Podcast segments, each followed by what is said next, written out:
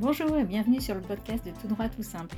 Le podcast qui aide les étudiants et les jeunes juristes à découvrir les métiers du droit et décoder le monde de l'entreprise.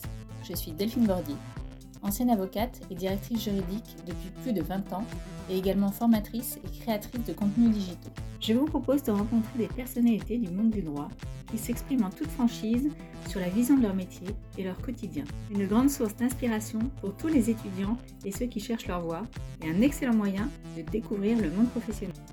Aujourd'hui, j'ai l'immense plaisir d'accueillir Ryan Bouchemi qui est Contract et Claim Manager chez Driver Trade.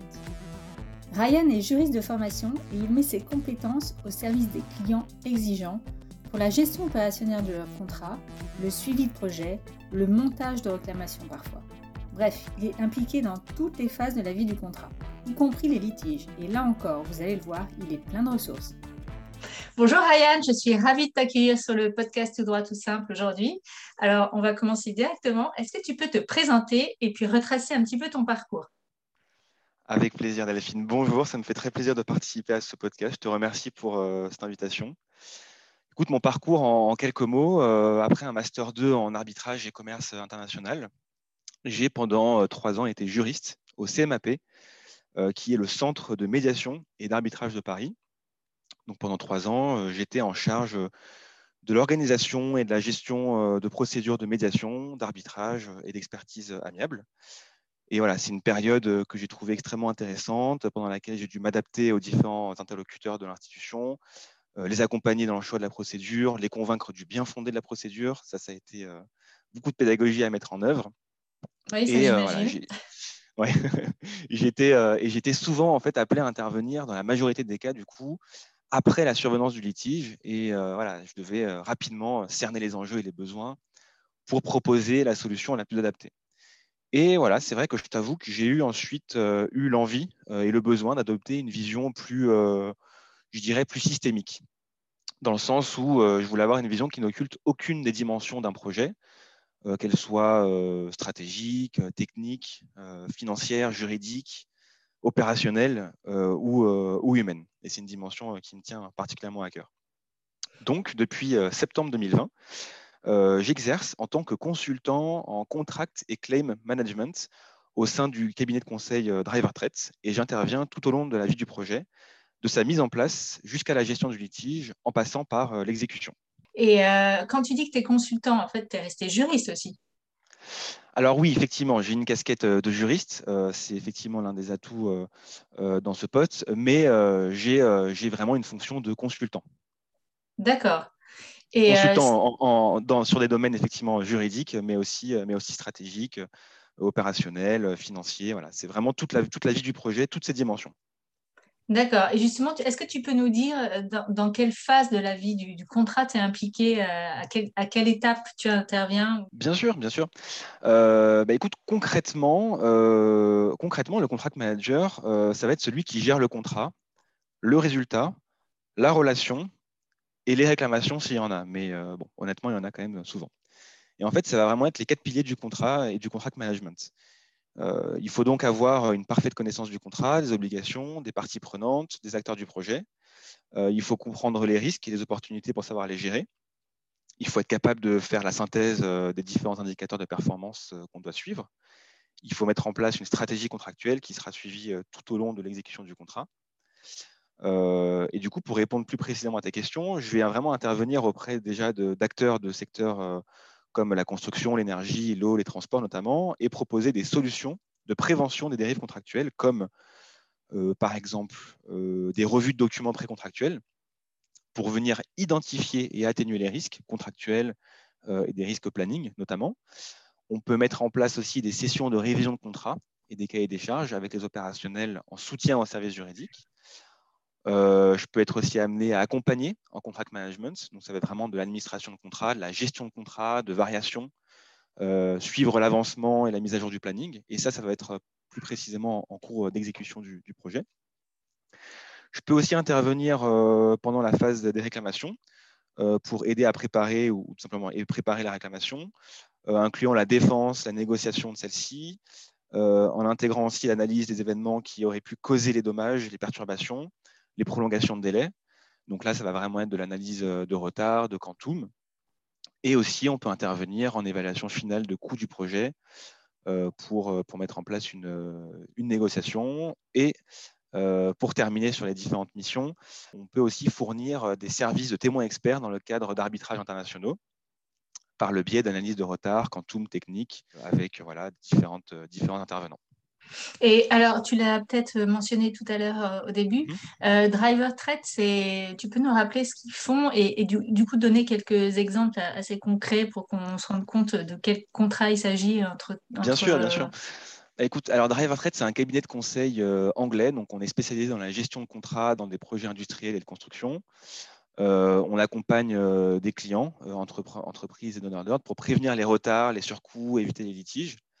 Et comme je te le disais effectivement tout à l'heure, on intervient régulièrement auprès de différents acteurs comme la construction, l'énergie, l'eau, les transports dans différents secteurs. Et voilà, notre mission, ça va vraiment être de fournir ces services d'accompagnement en contract management et aussi en clé management pour la gestion de projet. et si je peux donner quelques exemples de, projets, voilà, ça va être par mmh. exemple sur, des, sur une construction d'hôpital, par exemple en Afrique du Nord, sur la, sur des constructions de, centrales nucléaires, de, d'UVE, c'est des usines de valorisation énergétique. on intervient sur le Grand Paris Express en soutien des grands groupes qui interviennent sur ce, sur ce projet-là. ça peut être dans le cadre d'arbitrages internationaux. Donc voilà, on a, on a un panel, on a, une, on a un scope d'intervention qui est quand même assez varié et assez large. Et on a une équipe, voilà, pour, pour terminer un petit peu sur le, sur le, le cabinet, euh, le cabinet dans lequel je travaille. Donc en France, on est, on est en France depuis 2015. On a une équipe qui est vraiment pluridisciplinaire avec des ingénieurs et des juristes. On intervient, comme je te disais, sur des projets qui sont en France, mais aussi à l'étranger. Donc ça va être en Zambie, Ouganda, Jordanie, euh, Inde, Maroc, euh, Brésil, voilà. Et, et, tous les consultants qui travaillent, qui travaillent au sein de ce cabinet maîtrisent, maîtrisent plusieurs langues, ce qui nous permet de, de travailler avec les différents clients. D'accord. Et vous êtes combien en France en France, on est 7. Et au niveau du groupe, on est, euh, j'espère que je ne te dis pas n'importe quoi, je crois qu'on est entre 250 et 300. D'accord. C'est un, oui, oui, c'est un beau groupe. C'est un beau groupe. Ouais, donc vous pouvez encore grossir en France sans problème. Exactement. On y travaille. oui, c'est ça. Et quels, sont tes interlocuteurs euh, principaux, on va dire? Parce que tu dois en avoir énormément, mais lesquels oui, sont Oui, et ben en fait, comme je, comme je, te le disais au début, le contract manager, ça va vraiment être le point de rencontre euh, des différents intervenants du projet.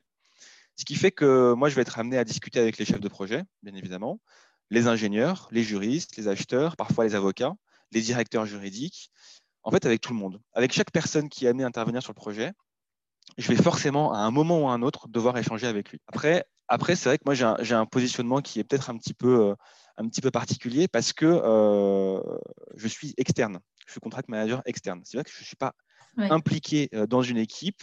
Je suis pas, enfin, je peux l'être quand, quand, on est en mission chez le, chez le client, bien évidemment, mais euh, je suis amené à travailler en fait pour différentes entreprises sur différents projets. donc, je ne suis pas cantonné, je ne sais pas si je dérive un petit peu de, ta question, mais j'y pensais là, à l'instant. je ne suis, pas cantonné en fait à une culture d'entreprise euh, et, ce positionnement euh, me permet et nous permet en tant que, CM externe de faire preuve d'une certaine créativité parce qu'on va pouvoir utiliser ce qu'on a appris sur d'autres projets avec d'autres entreprises pour pouvoir toujours trouver les bonnes solutions, prévenir les difficultés, mettre en place les bons outils de gestion du contrat euh, et de ses variations. D'accord. Et est-ce que tu peux, ça se trouve, c'est pas du tout pertinent, mais avec qui est-ce que c'est le plus facile d'interagir? Ou, à l'inverse, est-ce que euh, il y a des interlocuteurs qui sont plus compliqués à, gérer ou tu es plus éloigné du point de vue ou... Euh, écoute, je vais te parler vraiment de mon expérience. Donc moi, comme tu le sais, j'ai une formation de juriste. Euh, donc c'est vrai que quand j'interviens sur des projets avec une forte dimension technologique ou ingénieriale et que j'échange avec les techniques, les ingénieurs, je sens, et c'est tout à fait normal, hein, c'est en aucun cas un reproche, je sens qu'il que, que y a une certaine tu sais, un petit, un petit round d'observation où ils veulent me tester, voir si je parle un petit peu le même langage qu'eux, si je comprends un petit peu la culture ingénieur. Bah oui, et c'est normal, c'est normal, c'est pas mon background. Voilà, moi, je suis juriste à la base. Euh, donc, c'est vrai que, voilà. Donc, je dirais que quand je suis amené à échanger avec ces personnes-là, il y a un petit round d'observation, mais si c'est un conseil que je peux donner à nos auditeurs, euh, il ne faut surtout pas hésiter à poser des questions. Et quand on est contract manager, et encore plus quand on est consultant externe, il ne faut surtout pas négliger cette phase où on fait connaissance avec les, acteurs du projet et on, apprend un petit peu à appréhender le projet et, ses, et ses différentes dimensions. Donc moi, je pose plein de questions au début voilà, il me faut, il faut peut-être quelques heures, quelques jours pour mettre un petit peu dans le contrat, dans le projet. Mais une fois que c'est fait, euh, il y a un certain lien de confiance qui se tisse avec ces personnes-là et on sent qu'on avance euh, beaucoup plus, euh, beaucoup plus rapidement et beaucoup plus facilement avec, avec eux. C'est un peu comme le, juriste qui, qui, est en charge de, par exemple, de la R&D et qui a en face de lui des ingénieurs, brevets ou autres. Et il faut effectivement essayer de se, de se, comprendre, parler un peu le même langage et, et effectivement s'apprivoiser un petit peu. Quoi. C'est ça. Et en fait, se faire confiance, parce que, et encore plus quand on est consultant, on, on est un peu missionné pour venir faire, euh, faire un boulot pour, euh, voilà, pour, pour eux, et ils nous regardent euh, parfois avec appréhension, parfois avec crainte, et on doit se faire accepter. Et alors, comment tu évites justement ces incertitudes ou ces ambiguïtés qui peuvent naître d'un contrat? Comment comment comment évites ah, ça? Ça, c'est une, une, très très bonne question. Tout d'abord, je, te propose de, de distinguer peut-être risque et incertitude. Mm. Euh, bon, alors la distinction, hein, c'est pas moi qui l'ai faite, hein, ça, a été théorisé par un économiste euh, américain, je crois qu'il s'appelle euh, Frank Knight, c'est ça. Et en fait, cet économiste estime que le risque comporte une variabilité future qui est prévisible, et donc prévisible donc contre laquelle on, peut s'assurer. Alors qu'au contraire, l'incertitude, c'est un événement qui est rare sur lequel on a peu ou même pas d'informations. Par exemple, euh, on va parler de risque pour, euh, qu'est-ce que je pourrais donner comme exemple? Oui, voilà, un investisseur qui achète des actions ou un, assureur qui offre une couverture contre les accidents automobiles. Alors que, euh, là, ça va plus être une incertitude, l'exploration spatiale, ça représente une situation, bon, ben voilà, on ne sait pas trop ce qu'on va trouver, on ne sait pas trop comment s'assurer contre quelque chose qui pourrait effectivement se passer. Donc, donc voilà, effectivement, c'est une, une dichotomie à faire, enfin une, différence à faire. Et pour répondre à ta question, euh, déjà, on peut noter cinq grandes sources euh, d'incertitude. Euh, donc, ça va être la complexité du projet, qui par exemple a été sous-estimée, la survenance d'un changement réglementaire ou, législatif. Qu'est-ce qu'on pourrait Où il y avait aussi voilà, l'incapacité des tiers à travailler dans, dans les délais, l'incertitude technique ou encore tout simplement la désorganisation. Et le contract manager, et le contract management plus, largement, a vocation à réduire les incertitudes en favorisant une gestion proactive de la relation contractuelle et bien évidemment du contrat lui-même. Et pour cela, il y a un véritable travail à faire en amont de la contractualisation. Et là, le contract manager peut assister les équipes offres, les juristes, et tenter au moyen d'incitation réciproques d'améliorer les comportements des acteurs et ainsi de tendre vers un contrat optimum. Et pour tendre vers un contrat optimum et pour euh, mettre en œuvre cette mission, il faut en fait que les parties euh, qui sont en négociation euh, se fassent un minimum confiance et se dévoilent un petit peu. Ça veut dire qu'il faut négocier et déterminer ce que l'on peut mettre dans la balance au moment de la négociation. Et il faut aussi, en toute franchise, s'interroger sur comment préserver la courbe de cash, optimiser les modes de rémunération et en fonction de l'évolution de, des risques au fil du projet. Ce qui fait que dès le départ, il faut être et ça vraiment j'insiste euh, lourdement là-dessus, il faut être très transparent, il faut clairement définir le temps, le prix, donc prix-coût, euh, le scope, la qualité, et la répartition des risques. Donc dès le départ, il, faut vraiment faire beaucoup d'efforts pour rechercher la clarté et la certitude. Tout ce qui est flou, approximatif, est à souligner et si possible à bannir. Et si on n'arrive pas alors, comment on fait Et si, on n'arrive pas, et, si on n'arrive pas à se mettre d'accord, et eh ben écoute, pour faire face aux variations, les variations, ça va être quoi Par exemple, ça va être le changement dans les circonstances prévues euh, ou inévitables. Euh, voilà, chaque contrat doit prévoir et traiter euh, les changements. ces changements, ça va être un événement imprévisible, une action du maître d'ouvrage, le défaut de l'entrepreneur, la force majeure, le changement de loi on va gérer ça par des, par des clauses contractuelles très, très, très poussées et très. On, peut gérer ça par des clauses contractuelles très poussées, mais euh, une fois de plus, c'est ce que je dis toujours, il ne faut pas non plus qu'elles soient euh, euh, trop poussées dans le sens où ça fera un contrat qui ne saura pas vivre avec le projet. Il faut que le, faut que le contrat puisse s'adapter et vivre avec le projet. oui, il ne faut pas en faire une usine à gaz non plus. Quoi. voilà, c'est ce que je voulais dire. Il y a un gros travail à faire en amont du contrat. Et, et malheureusement, quand le risque, quand le risque se réalise ou, ou qu'on se rend compte qu'on est face à, face à une difficulté, une perturbation, hein, ce, qui, ce qui est normal, bien évidemment. Je ne suis pas en train de dire qu'on va, qu'on va faire un contrat parfait et que tout va bien se passer, c'est totalement impossible. Et ben dans ce cas-là, on va, on va mettre en place différentes, différentes procédures qui, seraient, qui seraient par exemple des clauses de médiation, de négociation, d'arbitrage ou de dispute adjudication board dont on peut parler si. Eh ben justement, alors en plus, toi, tu as effectivement as travaillé au, au CMAP, donc euh, tu es plutôt au fait de ces sujets de médiation, d'arbitrage. Alors justement, dans, les contrats dont tu parles, est-ce que souvent il est prévu justement des, en cas de litige des clauses de médiation, d'arbitrage? Dans quel cas on choisit l'un ou l'autre? Est-ce que tu peux nous dire un mot là-dessus? Écoute, de plus en plus, effectivement, c'est le cas. On retrouve dans les, dans les contrats, euh, on retrouve en fait cette volonté des parties euh, de mettre en place une procédure amiable qui va venir proposer une solution supplémentaire au litige, au contentieux judiciaire, pour, euh, pour, pour trouver une solution rapide et, efficace. Donc, avant la médiation, avant l'arbitrage, il y a tout simplement la négociation. Il faut que les parties aient la volonté de se rencontrer, il faut qu'elles puissent se voilà, définir un cadre pour euh, se rencontrer et, tenter de, trouver une solution euh, sans forcément faire intervenir un tiers. Ensuite, il y a la médiation. Ça, on le voit de plus en plus. Donc, euh, je sais que toi, tu es formé à la médiation, donc je vais quand même rappeler un petit peu ce que c'est. Le, but, c'est de faire intervenir un tiers qui est indépendant, impartial, pour aider les parties à trouver une solution. En, aucun cas, ça va être lui qui va proposer la solution. Il est là pour, pour, pour aider les parties. Faire accoucher, en fait. C'est vraiment la maïotique, quoi. Exactement, exactement, les faire rencontrer, les faire euh, qu'elles puissent se parler. Souvent, le, dialogue est complètement rompu. Il y a eu beaucoup d'incompréhension, beaucoup d'animosité. Donc, lui, il va être là pour restaurer le dialogue, cadrer les discussions et les aider à trouver leur, leur solution. Donc, ça, voilà, c'est quelque chose euh, qui est extrêmement efficace. Euh, il y a aussi les disputes Adjudication et Avoidance Board. Je ne sais pas si, si, tu vois un petit peu ce que c'est, les DAAB. C'est des, des, c'est un comité en fait indépendant qui, euh, euh, vient assister les parties dans la résolution de leurs différends euh, tout au long de l'exécution du projet. La particularité des disputes boards, c'est que ce comité-là, il est, il est désigné au début du projet. C'est comme une sorte d'équipe de, deux, trois personnes qui peuvent intervenir dès qu'il y a un problème et qui est déjà désigné. Donc, on ne perd pas de temps pour le désigner, pour, hmm pour euh, fixer les coûts. ils peuvent intervenir assez rapidement et les membres euh, sont dotés d'une expertise dans le secteur concerné, peuvent venir livrer des recommandations ou rendre des décisions. ce sont des tiers aussi? euh, Ce sont des tiers, oui, ce sont hmm. des tiers.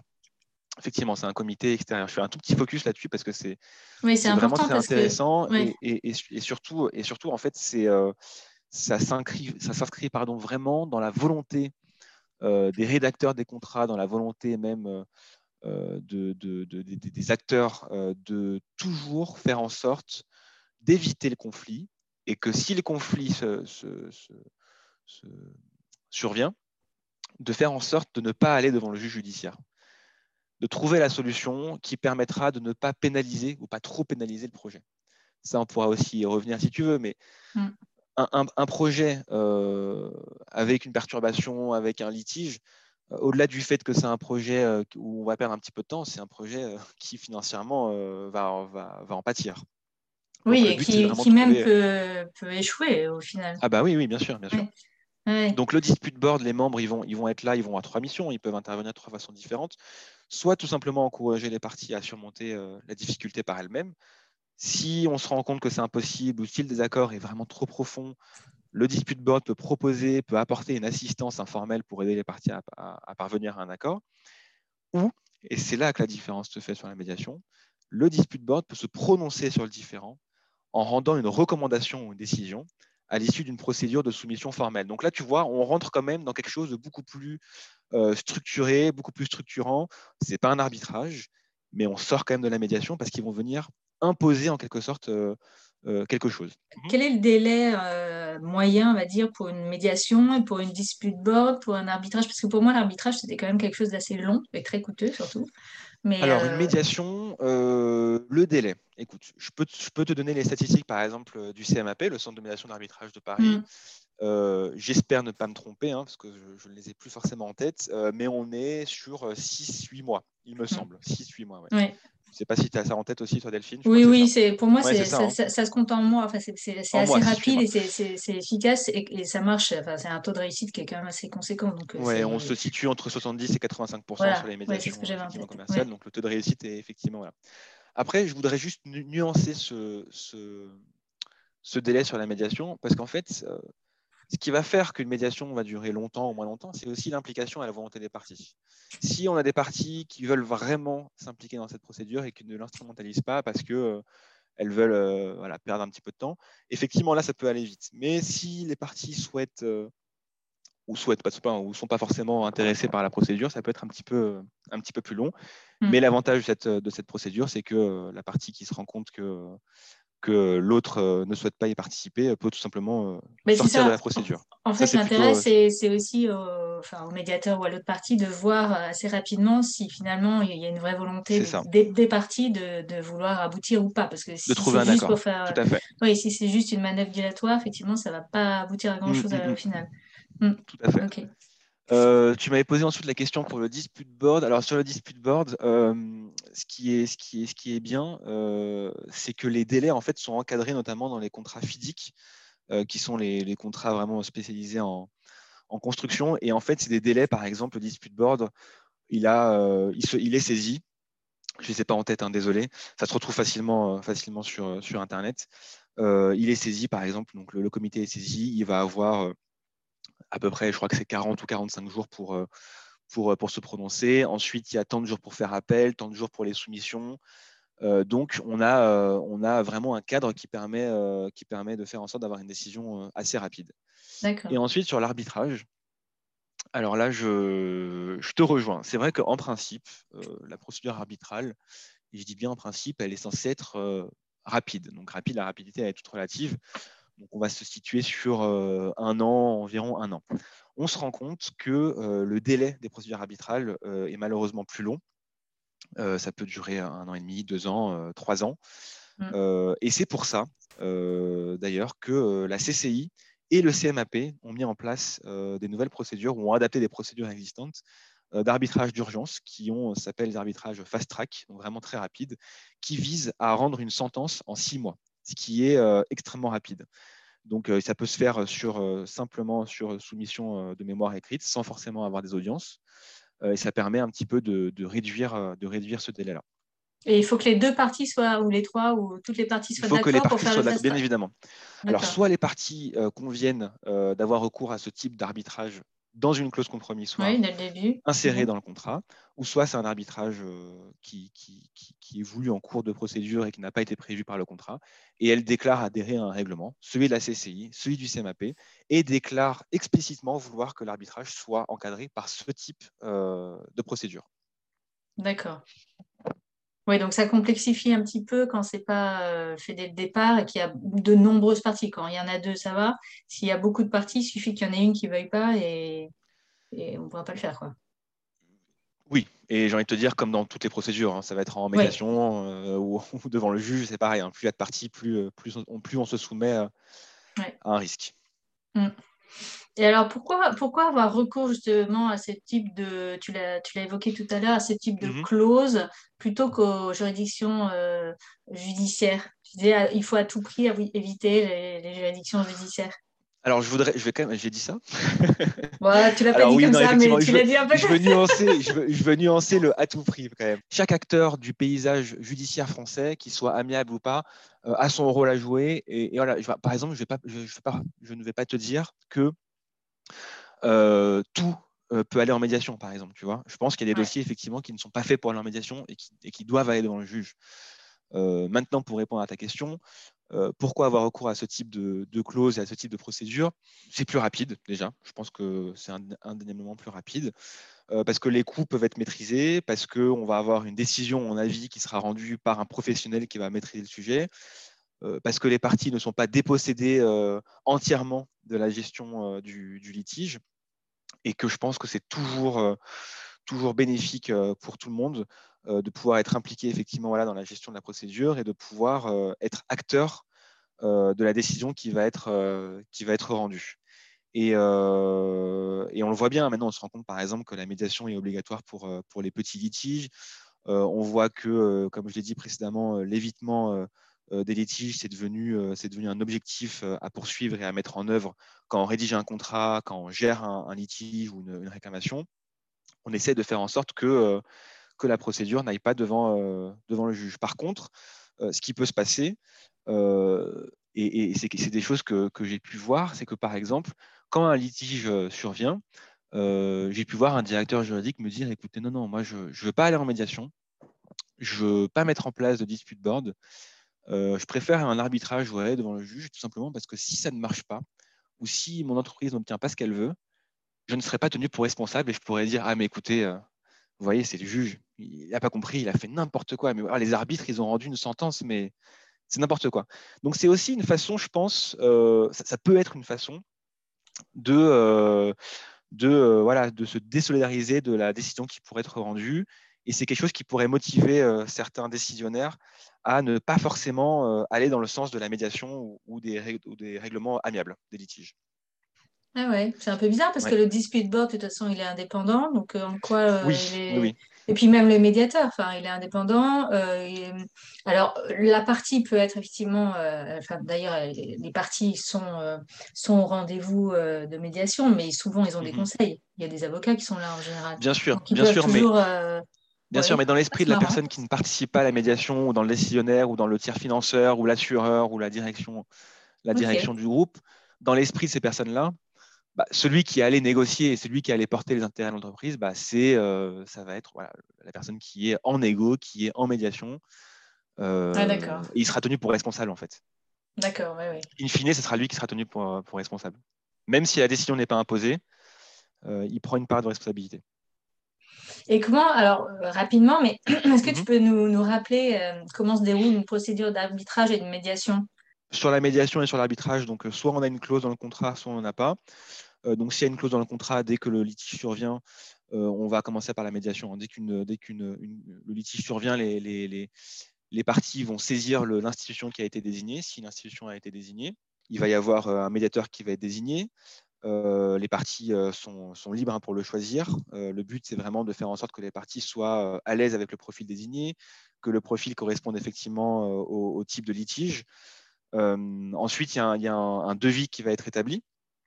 Ce devis euh, euh, est réglé à, parts égales, sauf volonté contraire des parties, donc par, les deux parties. Ensuite, il y a plusieurs réunions qui vont se tenir pour, essayer de, trouver une solution. Les réunions, elles peuvent se, elles peuvent se tenir en, en, assemblée plénière, ça veut dire en la présence des deux parties où on peut mettre en place des apartés. Voilà, je parle de choses que tu connais très bien, Delphine. Si tu veux intervenir, n'hésite pas. Mais on peut mettre en place aussi des, on peut mettre en place aussi des, apartés euh, euh, tout à fait confidentiels où chacune des parties pourra exposer véritablement euh, ce qu'elle a, ce qu'elle a à dire, donner un petit peu son objectif pour que le médiateur puisse véritablement saisir où va en venir chacune des parties. Et ensuite, voilà, le médiateur va être là pour, pour aider les parties à, trouver leur, leur solution. Et, on se rend compte, pour, pour, revenir sur l'efficacité de la procédure de, la, de médiation, on se rend compte que la totalité, la totalité, je pense qu'on peut le dire, des décisions, des accords pardon, qui sont trouvés par les parties sont exécutés. Mmh. Vu que c'est un accord qui a été voulu par les parties, mmh. elles ne se sentent pas coincées, on ne leur impose rien du tout. du coup, l'accord est véritablement mis en place. Oui, ça c'est un vrai, euh, c'est vrai que c'est un vrai levier euh, pour convaincre euh, la médiation. Et en plus, au- delà de ça, c'est vrai que les coûts sont pas très élevés. Les parties sont vraiment dans le process tout le temps, et donc ah bah ah elles ont, elles ont aucun mal à, effectivement, comme tu dis, à exécuter ensuite la, la, mmh, mmh, mmh. décision. Et très franchement, et Souvent qu'ils ont trouvé même eux-mêmes en fait. C'est eux Oui, voilà, voilà. Et, je pense que tu pourras aussi confirmer, euh, mais j'ai vraiment vu des situations qui me paraissaient euh, voilà, extrêmement compliquées, extrêmement bloquées, avec des parties qui, s'insultent, qui ne veulent même pas être dans la même pièce. Hmm. Et au fur et à mesure des minutes qui passent, des heures qui passent, des réunions, on se rend compte que le, lien peut se, peut, se, peut se renouer et que, et que le partenariat commercial peut, peut, peut survivre. Oui, j'ai vu, vu, quelques, quelques petits miracles voilà, où, où vraiment je donnais pas cher de, l'issue de la médiation. Et très franchement, euh, euh, voilà, je, pense, je pense qu'en fait, on n'a strictement rien à perdre à essayer. Voilà. Ouais, ça coûte pas cher, comme tu l'as dit, ça prend pas beaucoup de temps. Je vois pas quel est l'intérêt, sauf si c'est une, posture, et encore je trouve que c'est une posture qui n'est pas forcément pas forcément intelligente, si je peux me permettre, parce que de plus en plus, maintenant, les magistrats demandent est-ce que vous avez tenté de résoudre le litige de façon amiable? Mm. Et quand le magistrat va se rendre compte qu'une partie était tout à fait ouverte à ça et que l'autre non, Alors, je ne dis pas que ça va préjuger sa décision, mais ça peut le mettre dans certaines dispositions pour se dire, bon, OK, voilà, il y a une partie qui était prête à négocier et l'autre qui n'était pas du tout prête, qui, s'est avérée peut-être beaucoup plus euh, virulente ou beaucoup plus, euh, beaucoup plus fermée. Donc je pense qu'on n'a rien à perdre. Tu, me rejoins, euh, Delphine ah, Je te rejoins complètement. je pense que c'est vraiment un outil très très puissant, la médiation, qui fonctionne très bien. Et même dans des situations où on se dit, oh là là, on va jamais y arriver, quand le médiateur est un bon médiateur qui fait bien son travail, qui, qui essaye vraiment de faire comprendre à chaque partie les, les, les, points d'accroche de l'autre. En fait, il faut se mettre euh, dans, dans, les, dans les baskets de l'autre, vraiment. Euh, et ben, quand ce travail-là est fait, en fait, il y a quelque chose qui se débloque et, et, il y a, et le, le courant, enfin, c'est même pas le courant, la communication peut reprendre. Et là, euh, c'est quasiment gagné, en fait. Donc, c'est assez, c'est assez puissant, oui. Tout à fait. oui, et sur la procédure d'arbitrage, assez rapidement, donc identique, voilà, de toute façon, pareil, tu as, as, un tribunal arbitral qui va désigné, donc qui va être composé de un ou trois arbitres en fonction, euh, de la volonté des parties ou, de, la dimension du, du dossier. Euh, il y aura différentes soumissions euh, écrites, des audiences, il peut y avoir des expertises aussi qui sont mises en place et ensuite le tribunal arbitral va, va rendre sa sentence qui sera qui sera grâce à la Convention de New York exécutoire dans euh, plus de 150 pays. Ça, c'est aussi une force, euh, une force de l'arbitrage qu'on puisse euh, exécuter la sentence dans, différents pays. Et mm. c'est ce qui rend cette procédure extrêmement intéressante, notamment pour les projets, pour les projets internationaux.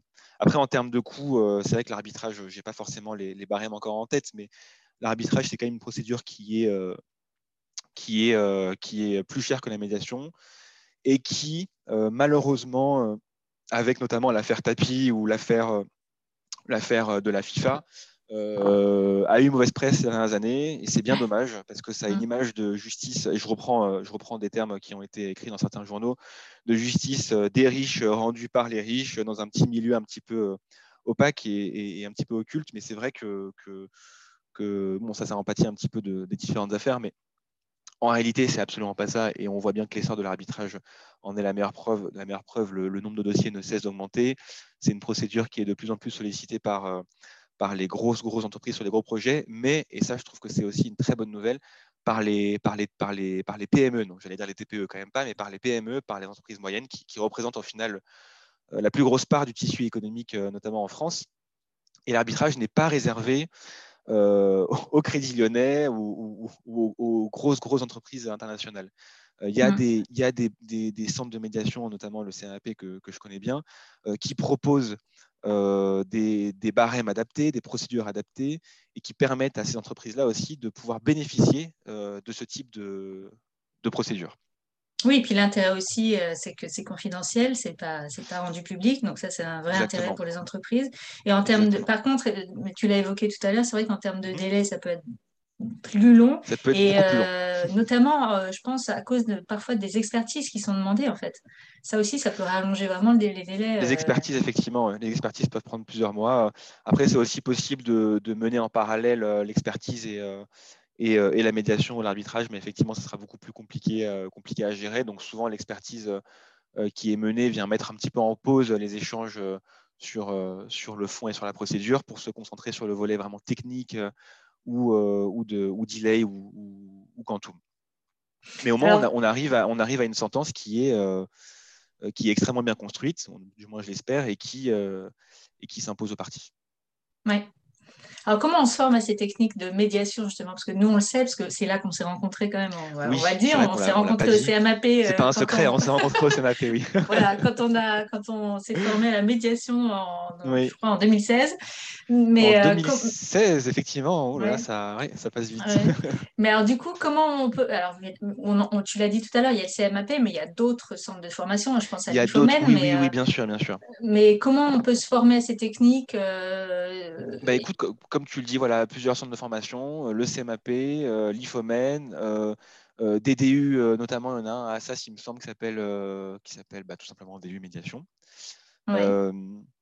après, les formations vont être un petit peu différentes. Je sais que la formation, je vais parler de celle du CMAP et, je m'excuse pour, pour l'IFOMEN, mais je vais en parler un petit peu après, mais je connais mieux du coup le CMAP la formation du CMAP, il y a, quelque chose qui est, qui, est, je trouve, pas mal du tout, c'est qu'il y, a un volet effectivement théorique, mais il y a un volet pratique extrêmement euh, important avec, mmh. euh, avec des simulations, avec des mises en pratique, dans lesquels on est, on est même filmé pour se voir un petit peu de l'extérieur, voir comment on, comment on met en place les différentes étapes de la médiation. avec des médiateurs chevronnés qui, accompagnent. Et j'ai aussi eu la chance de, pouvoir former.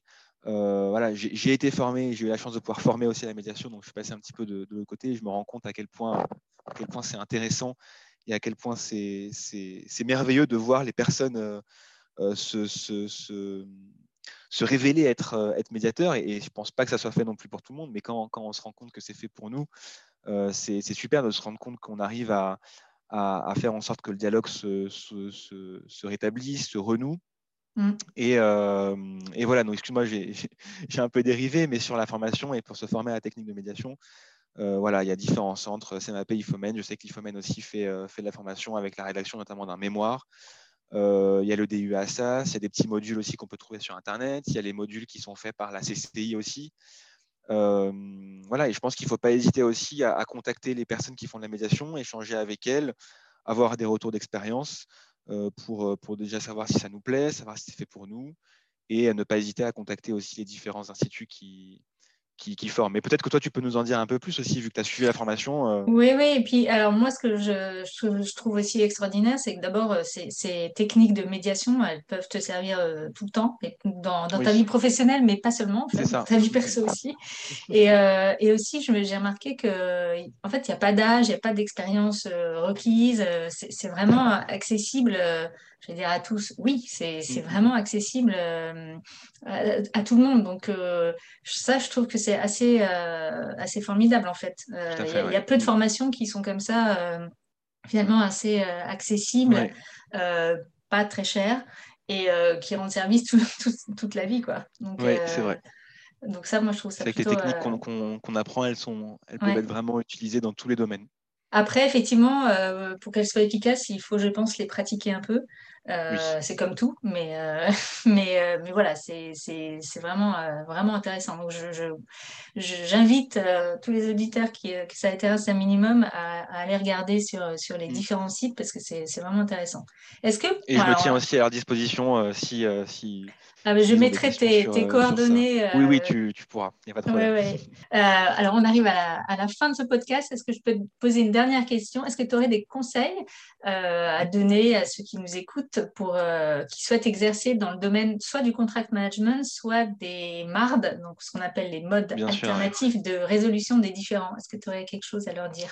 Euh, oui, bien sûr. Déjà, il y a plusieurs formations qui sont données par, euh, par l'université, notamment, notamment un DU de contract management à Assas que, que, je recommande de suivre, ou encore un autre en droit des contrats internationaux accès construction que, que je suis en ce moment d'ailleurs. Donc voilà, c'est vrai que j'ai une formation de, de, juriste, donc euh, ça a peut-être été un petit peu plus simple pour moi de, de comprendre euh, qu'est-ce que c'est le contract management, la gestion du contrat, ce genre de choses, mais, euh, mais un ingénieur qui n'a pas forcément de, background juridique, lui, je l'inviterais effectivement à, à, se former sur, sur, tous les aspects contractuels et ensuite sur, sur les MARD. il y a pas mal de formations qui sont faites maintenant en, sur Internet, qui sont gratuites, des petits modules, tu sais, les les, MOOC, les MOOC, les MOOC, voilà, je sais pas comment on dit, euh, qui sont vraiment très bien, euh, notamment un de l'université de Genève. Il y en a aussi un autre euh, de King's College. il me semble qu'il est, qu'il est gratuit celui-là. voilà, ne pas hésiter aussi à, à, participer aux différentes conférences, à, contacter des personnes. Voilà, c'est quelque chose qu'il ne faut pas hésiter à faire. Il ne faut pas avoir peur d'écrire à quelqu'un sur LinkedIn. Voilà, le, le, le réseau et et voilà, le contract management, c'est vraiment un métier qui est à la croisée de, plusieurs disciplines. Donc, je pense que en synthèse, il faut être curieux et savoir s'adapter à, ce qui nous entoure et savoir être ouvert à ce qui nous entoure pour pouvoir apporter la réponse euh, la, plus, euh, la plus adaptée. Voilà. Super. Beau mot de la fin. Merci beaucoup, Ryan, pour, euh, pour cet échange et toutes tes explications. J'espère que ça aura donné euh, envie à certains euh, d'explorer cette voie et pourquoi pas se découvrir une nouvelle vocation de contract manager. J'espère, j'espère aussi. en, tout cas, je, suis, totalement disponible si, si quelqu'un, voilà, si vous voulez m'écrire pour en, pour en discuter, Delphine mettra mes, mes coordonnées. Mais en tout cas, pour moi, c'était vraiment un plaisir de, de partager ça avec toi et, et, de discuter de ces sujets qui nous intéressent. Ah bah, avec grand plaisir, tu reviens quand tu veux, Ryan. Avec plaisir. Merci beaucoup, Delphine. À bientôt. À bientôt. J'espère que vous avez passé un bon moment à l'écoute de cet épisode. Pour poursuivre l'aventure de ce podcast, je vous remercie de partager sans modération. Si vous ne l'avez pas encore fait, allez visiter mon site www.toutdroitoussimple.com. Si vous avez une envie de partager votre expérience, votre vision du métier ou vos idées nouvelles sur les métiers du droit, n'hésitez pas à me contacter. À bientôt!